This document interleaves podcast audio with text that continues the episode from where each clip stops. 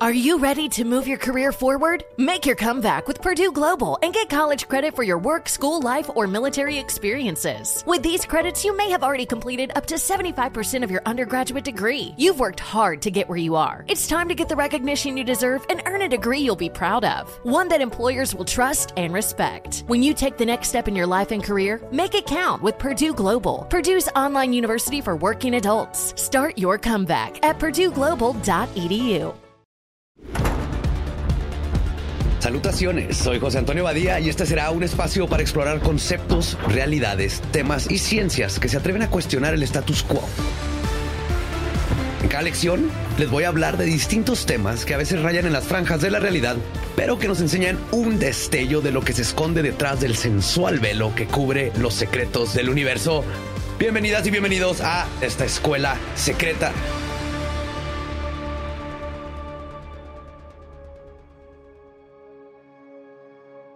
Mucho gusto y bienvenidos. Mi nombre es Rafael López Sánchez y soy el host del podcast Supracortical y seré su guía en esta escuela secreta.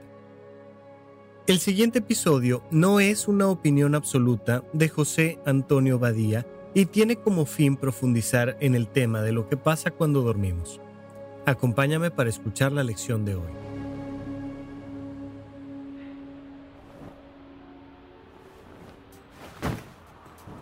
Hace unos días me dio insomnio. Dormí muy poco y muy mal. Y todo el día estuve de pésimo humor. Me dolía la cabeza, me ardían los ojos, sentía más hambre de lo normal y sobre todo me costaba mucho trabajo pensar bien, enfocarme. Me sentía terrible. Hasta pensé que estaba enfermo. Pero esa noche me fui a dormir un poco más temprano y al día siguiente me desperté como si nada, sintiéndome perfectamente bien. Era claro que no me había enfermado. Mientras me lavaba los dientes, pensé en lo mal que me había sentido el día anterior, solo por no haber dormido bien. Solo por eso, me dije a mí mismo, sí, dormir no es solo una actividad. Es sin duda una de las actividades humanas más importantes, aunque no se hable tanto de ella, al menos no de esta manera. Todos tenemos presente que podemos morir si no comemos o no bebemos líquidos, pero normalmente no reparamos en que si no dormimos, también nos podemos morir. Es neta, no es una exageración. Dormir es una actividad esencial para nuestra existencia. Uno de los especialistas que más ha investigado sobre el sueño es el británico Russell Foster, un neurocientífico circadiano. Para darnos una idea de lo importante que es la actividad de dormir, Foster pone un ejemplo muy claro. Si una persona vive 90 años, habrá pasado 32 años de su vida durmiendo, idealmente. Sí, un tercio de la vida. Aunque si esa persona duerme menos, lo más probable es que no llegue a vivir hasta los 90 años. Lo que explica este neurocientífico Russell es que el sueño implica en todos los aspectos de nuestra vida diaria un papel muy importante, desde nuestra salud física, mental, nuestro estado de ánimo y algo que me quedó muy claro el otro día de mi noche de insomnio es precisamente eso. Es una de las actividades más importantes para la vida humana. Pero entonces, ¿por qué casi no le prestamos atención? La respuesta es tan sencilla o tan compleja como la queramos ver. Pero empecemos desde el principio. Somos seres vivos. Al igual que los otros mamíferos y el resto de los animales, la naturaleza programó nuestro cuerpo como un relojito, con ritmos biológicos que se repiten más o menos cada 24 horas. De ahí el término circadiano, cercano a un día. Uno de esos ritmos es el ciclo circadiano del sueño, que se relaciona con los estímulos de luz que recibimos diariamente. Es la materia de estudio de Russell Foster, el neurocientífico del que te acabo de hablar. El ciclo circadiano del sueño funciona así. Por la noche, cuando empieza a oscurecer, la temperatura de nuestro cuerpo aumenta y la glándula pineal en nuestro cerebro empieza a segregar una hormona llamada melatonina, que hace que nos dé sueño y podamos mantenernos dormidos. Por la mañana, en cuanto nos exponemos a la luz, la melatonina disminuye, nos sentimos más alertas y nos despertamos listos para cumplir con un nuevo ciclo de vigilia. Durante mucho tiempo, los seres humanos vivieron obedeciendo a este ciclo, Se levantaban al amanecer, se iban a dormir cuando se hacía de noche y como la naturaleza manda, al día siguiente se repetía. Se levantaban al salir el sol y se volvían a dormir cuando se hacía de noche. Pero ese ciclo se fue al carajo a finales del siglo XIX, cuando el mundo empezó a electrificarse de forma masiva. De repente, la gente ya no tenía que irse a dormir cuando se pusiera el sol. Bastaba con encender una lámpara y tenía un pequeño sol dentro de su casa o de su cuarto en cualquier momento. Suficiente luz para ponerse a realizar cualquier actividad, porque aunque antes de la electricidad se alumbraba con fogatas o velas encendidas, la intensidad de la luz no se parece ni por asomo a la de una bombilla eléctrica. La cosa empeoró en el siglo XX, cuando se instauró el sistema de actividades las 24 horas continuas sin descanso, non-stop. Y se puso aún peor con la llegada del siglo XXI, en que se han multiplicado las pantallas hasta convertirse en instrumentos indispensables en nuestro día a día. No estoy diciendo que la tecnología haya empeorado nuestras vidas, sino que la exposición perpetua a la luz, primero con la electricidad, luego con las pantallas, ha roto nuestro ciclo natural circadiano y nos hemos convertido en una sociedad en perpetua vigilia que desafía constantemente a nuestro ciclo de sueño. Hemos escuchado cientos de veces que hay que dormir de 7 a 8 horas cada noche. Y también hemos oído a muchas personas dar fe de que durmiendo menos, a veces mucho menos, descansan perfectamente. Más allá de las preferencias o las costumbres propias, lo que la ciencia nos dice es que no hay ningún ser humano que pueda conservarse en perfecta salud durmiendo apenas unas pocas horas cada noche. El biólogo argentino Diego Golombek dice que las personas adultas necesitamos dormir 8 horas y 20 minutos, quizá un poco más o un poco menos, pero nunca mucho menos ni mucho más. Dice también que los adolescentes necesitan dormir 9 horas y los niños 10, y que los mayores de 65 años de edad no necesitan dormir menos de lo que acostumbran en su vida adulta, por cierto. Dormir el tiempo suficiente es importante porque en los ciclos de sueño es cuando nuestro cuerpo se repara y se prepara para el día siguiente.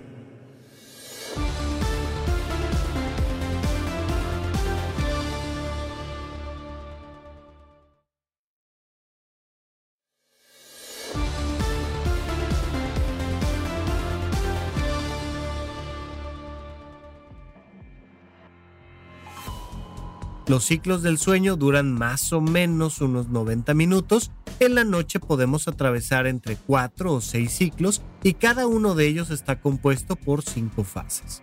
La primera fase del ciclo es cuando vamos de la vigilia al sueño. Es cuando tus músculos se relajan y en la que a veces sientes que te caes y despiertas en un segundo y luego vuelves a dormirte. La segunda fase es la del sueño ligero. Tu cuerpo se desconecta poco a poco de la realidad. Tus ondas cerebrales se vuelven cada vez más lentas, igual que tu respiración y tu ritmo cardíaco. La tercera fase dura unos pocos minutos. Es cuando tus ondas cerebrales se alentan todavía más. Y entonces entras en la cuarta fase, la del sueño profundo donde descansamos tanto de manera física como psíquica. Esta es la fase más importante de todas y es la que determina la calidad de nuestro sueño. En estas dos fases, la tercera y la cuarta, nuestro cuerpo entra en un estado de relajación muy profunda. Es en esta fase cuando nos relajamos tanto que hasta babeamos. Y es también cuando se genera la hormona de crecimiento, la que repara nuestros tejidos y que es vital para los niños y para la recuperación física de los deportistas. Si no eres un niño ni eres un deportista, de cualquier forma, en esta etapa es donde restauras tu energía física. Y por último, pasamos a la quinta fase, la del sueño REM, que se llama así por las siglas en inglés Rapid Eye Movement, o sea, movimiento rápido de los ojos. En esta fase, el tono muscular no existe prácticamente. Esto es muy importante para que no golpemos a alguien cuando estamos soñando que estamos corriendo. Por eso si queremos girar o movernos mientras estamos transitando por esta fase, simplemente no es posible. Pero mientras tus músculos están totalmente inactivos, en tu cerebro se produce una intensa actividad en las áreas relacionadas con la memoria, con el hipocampo y la corteza prefrontal, lo que permite la transferencia de recuerdos y experiencias recientes a tu memoria a largo plazo. Además, en esta fase suceden cambios en la liberación de varios neurotransmisores como la serotonina y la dopamina, que si no tienes muy claro para qué sirven, las dos son cruciales para nuestro bienestar mental y emocional. La dopamina está relacionada con la sensación de recompensa y placer. Cuando experimentamos algo positivo o gratificante, como comer algo rico o sacar un 10 en un examen o meter un gol, tu cerebro libera dopamina, lo que hace sentir muy bien y motiva a buscar más de esas experiencias. La serotonina, por su lado, es conocida como la hormona de la felicidad. Nos ayuda a regular el estado de ánimo y el apetito. Cuando tienes niveles adecuados de serotonina, te sientes más tranquila, contenta y relajada. De hecho, muchos de los antidepresivos que se recetan incrementan los niveles de serotonina en tu cerebro. En la etapa REM es donde experimentamos los sueños vívidos, que nos pueden ayudar a procesar información y a resolver problemas, lo que mejora nuestra función cognitiva. O sea, dormir nos ayuda a pensar mejor. Es parte de nuestro proceso de aprendizaje. Necesitamos dormir antes de estudiar y luego después de estudiar porque si no, no aprendiste nada. Otra cosa que hace nuestro cerebro cuando dormimos es limpieza como cuando le pasas el programa para limpiar la memoria RAM a tu computadora, algo así. Cuando estamos despiertos, el cerebro libera moléculas que si se acumulan pueden resultar nocivas. Por eso tiene que ser eliminada cada una de esas moléculas y eso requiere de una limpieza. Esto lo hace nuestro sistema linfático, que es análogo al sistema linfático, por eso se llama casi igual. Este sistema se basa en las células gliales, cuya función es eliminar metabolitos del sistema nervioso central que podrían entorpecer el buen funcionamiento de nuestro cerebro. Para que te des una idea, estamos hablando de sustancias dañinas, como la beta-amiloide, que es precursora de la enfermedad de Alzheimer. Ese tipo de basurita cerebral es la que se limpia durante las etapas de sueño. Por eso, si no dormimos lo suficiente, además de que nos altera el estado de ánimo, podemos llegar a sufrir de varias enfermedades mentales. Es como un perro que se persigue la cola. Las alteraciones en el estado de ánimo generan problemas en la calidad y la cantidad de sueño y estas a su vez generan la falta de descanso que aumenta los malestares del padecimiento mental. Y como si fuera poco, dormir está muy conectado a nuestro sistema de defensa. Cuando duermes, tu cuerpo lucha contra las enfermedades usando sus defensas naturales. Fíjate cómo cuando te enfermas te da más sueño. Tu sistema inmune estimula esta activación exigiendo más descanso para fortalecer al mismo sistema inmunitario. Matthew Walter es otro famoso científico especialista en el sueño. Es profesor de neurociencia en la Universidad de Berkeley y publicó hace poco un libro llamado ¿Por qué dormimos?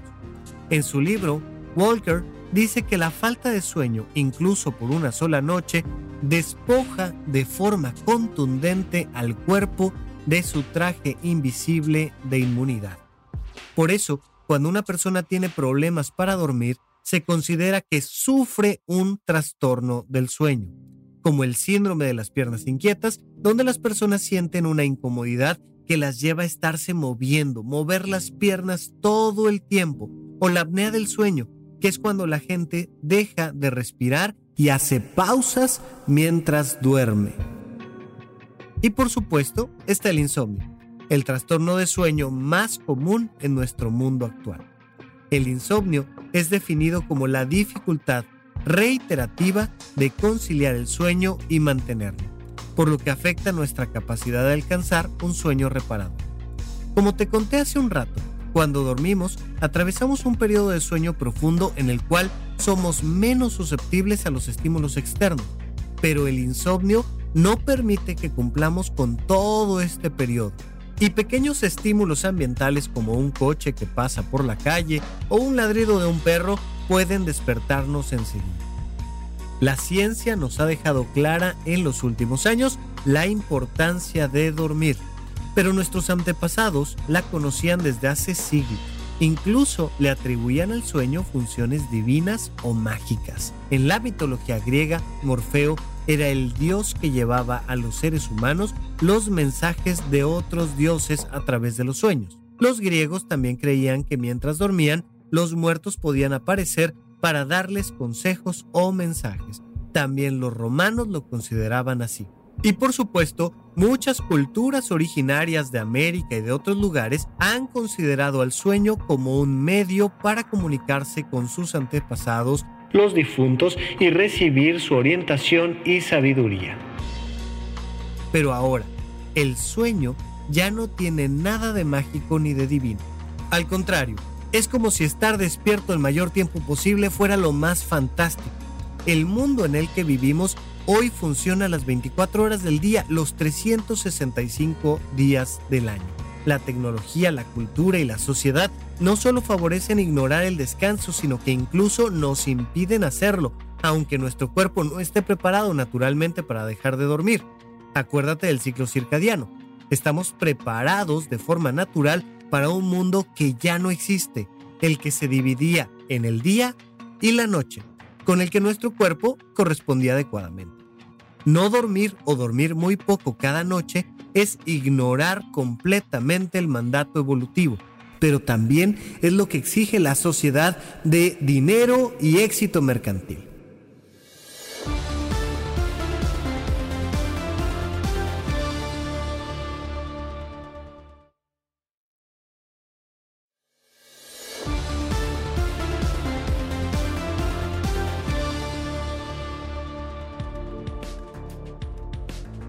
El dinero nunca duerme, como dijo el villano de Wall Street, la película sobre el distrito financiero de Nueva York. Sí, es una frase de película, pero no está nada lejos de la realidad. ¿Cuántas veces hemos escuchado esta otra frase? Ya tendrás mucho tiempo para dormir cuando te mueras. El sueño parece ser considerado una actividad absurda, una completa pérdida de tiempo. Pero acuérdate que Matthew Walker, el neurocirujano del libro ¿Por qué dormimos?, opina todo lo contrario. Él sostiene que la falta de sueño puede matar a un ser humano. Para imaginarlo basta recordar los estragos que te hace el famoso jet lag si has viajado a otro país donde el horario es distinto, que por cierto también puedes sufrir los efectos del jet lag sin salir de tu ciudad. Basta con que tengas un empleo donde los turnos de trabajo sean rotativos. Entrar a trabajar por la tarde y salir a mitad de la madrugada o entrar de noche y salir por la mañana. Tener que ajustarte a un horario que no coincide con tu ritmo natural es vivir un poquito ese jet lag que al final termina causándote un padecimiento como presión arterial alta, fatiga, sobrepeso, problemas de ansiedad y depresión, por mencionar algunos. Sin embargo, no hay muchas opciones, ¿verdad? Es el mundo en el que vivimos. Si hasta a los niños se les imponen agendas infernales, como las llama José Peña, un pediatra, neumólogo y miembro de la unidad multidisciplinaria de trastornos del sueño en España. Los adultos tenemos que entrar en el ritmo de esta sociedad de la hiperproductividad, que repudia el descanso, y les estamos transmitiendo a los niños ese estilo de vida. Tienen que despertar muy temprano por la mañana para poderse adecuar al horario laboral de papá y mamá. Y cuando vuelven de la escuela, en lugar de dejarlos descansar, los atiborran de actividades extraescolares. Que si el kumon, que si el taekwondo, que si el ballet, que si las clases de chino. La Organización Mundial de la Salud ya declaró que hay una epidemia de pérdida de sueño en las naciones industrializadas. Y desde el 2008 se instauró el Día Mundial del Sueño, que se celebra en marzo, con el fin de celebrar los beneficios de dormir bien y de forma saludable. Pero, ¿cómo podría aliviarse esta epidemia? ¿Cómo podemos experimentar todos los seres humanos del mundo los beneficios de dormir bien, cuando los horarios de trabajo son demenciales? Quienes empiezan su jornada laboral a las 6 de la mañana tienen que despertarse a las 3 o a las 4 de la madrugada, a veces incluso antes, si las distancias desde su casa hasta su lugar de trabajo son muy largas. ¿Cómo podría alguien con un horario así celebrar los beneficios de dormir bien si no está respetando el ciclo circadiano con el que nos provió la naturaleza? Pero donde los trabajadores se privan de sueño por imposición, hay quienes lo hacen por convicción. Por gusto, según dicen, Internet está repleto de videos y artículos de empresarios exitosos y millonarios que comparten o hasta venden sus formas personales para el éxito y suelen decir que dormir es de perdedor y presumen el haber amasado sus grandes fortunas dedicándose a trabajar todo el día y durmiendo seis horas o menos. Varios personajes famosos se han jactado de lo poco que duermen. Está Margaret Thatcher, por ejemplo, la exministra de Reino Unido. Ella fue primera mujer en ocupar ese cargo y era tan dura e implacable que se le conocía como la Dama de Hierro. Pues Thatcher decía que dormir es de débiles y se hizo famosa, entre otras cosas, por dormir solo cuatro horas todas las noches durante la semana laboral.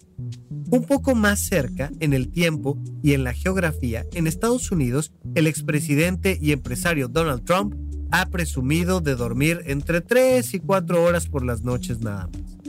Los artículos que hablan sobre este tema suelen tener títulos como ¿Cuánto duermen las personas más exitosas del mundo? El mensaje es, si imitas sus hábitos exitosos, serás exitoso tú también. Y resulta que dormir poco es uno de esos hábitos, un símbolo de prestigio, una especie de cualidad que te diferencia del resto de la gente y te hace especial. Sin ir más lejos, en la oficina de cualquiera de nosotros, si alguien dice que durmió poco por quedarse trabajando hasta tarde, inmediatamente se le celebra y se piensa que es una persona que llegará muy lejos, porque es muy chambeadora, al contrario de lo que se piensa de las personas que le dan importancia al acto de dormir, a quienes suele considerarse como mm, pues super huevonas. Piensa en las críticas que hay hacia la gente que vive lejos de las grandes ciudades y que todavía sigue durmiendo la siesta. Los capitalinos los consideran casi gente primitiva, cuando el descanso de la siesta es tan importante como el descanso de la noche, aunque esa costumbre sea tan criticada y haya sido erradicada de tantas sociedades, puede ser incluso una promotora de la longevidad. Como dato curioso, hay una isla en Grecia que se llama Icaria, donde nunca se ha dejado de dormir la siesta, y sus habitantes tienen cuatro veces más posibilidades que los estadounidenses de llegar a los 90 años. Al final, es como si la verdadera fórmula para vivir mejor no estuviera en el éxito financiero o en los manuales de los tantos gurús que hay hoy en día, que ha estado siempre al alcance de nuestra mano y que es tan sencilla como hacer caso a nuestros ciclos naturales. Y cada que nos sintamos cansados, en lugar de echarnos un café, nos echemos una pestañita.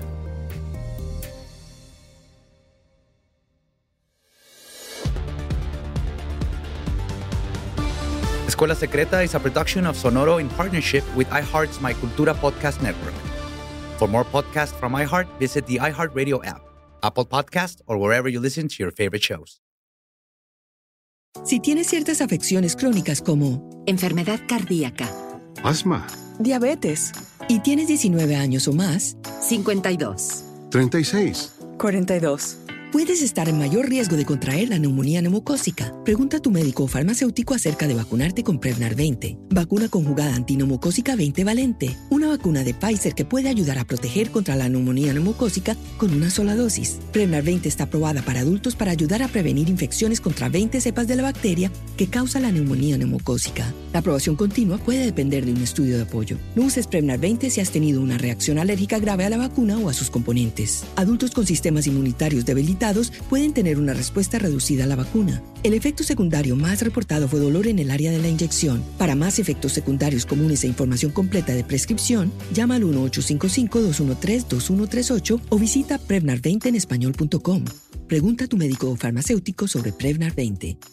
Infinity presents a new chapter in luxury, the premiere of the all new 2025 Infinity QX80, live March 20th from the edge at Hudson Yards in New York City, featuring a performance by John Batisse. The all new 2025 Infinity QX80 is an SUV designed to help every passenger feel just right. Be the first to see it March 20th at 7 p.m. Eastern, only on iHeartRadio's YouTube channel. Save the date at new-QX80.com. Don't miss it. 2025 QX80 coming this summer. Does money stress you out? Let Facet flip your financial chaos into clarity. Finding Facet immediately put us at ease. Facet's innovative approach to financial planning ensures your money works as hard as you do, enabling members to experience the joys of having your finances in order. And that makes us Facet for life now, I guess. Visit Facet.com, F A C E T.com to learn more. This ad is sponsored by Facet. Facet Wealth is an SEC registered investment advisor. This is not an offer to buy or sell securities, nor is it investment, legal, or tax advice. These testimonials are from current Facet members who are not compensated. All opinions are their own and not a guarantee of a similar outcome.